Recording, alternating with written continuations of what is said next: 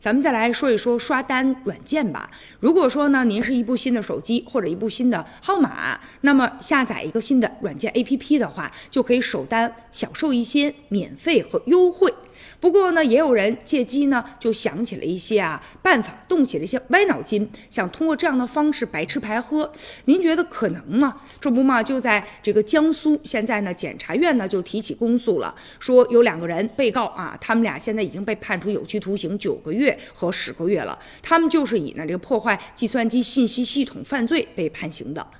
要说呀，现在这外卖平台的首单优惠确实力度很大。比如说呢，如果你订餐的话，能减免呢十五到二十一块钱，颇具影响力啊，而且也颇具这个吸引力。所以也有的人啊就想了，那如果我次次都能享受优惠的话，岂不是就占便宜了吗？于是呢，也有一个犯罪嫌疑人张某，他一开始呢是自己利用这样的软件啊来占便宜，后来干脆就想着说我把这样的便宜啊给我身边熟悉的人来占一占吧。还找了一些商家跟他进行合作啊，还有一个另外一个人也是通过这样的一个软件，他呢就开始把这个软件进行分包啊，还找这个代理商，两人从中呢也赚取差价。但是话又说回来了，网络绝对啊不是有些人占便宜的地方，也不是法外之地。现如今两个人为自己的行为也付出了代价。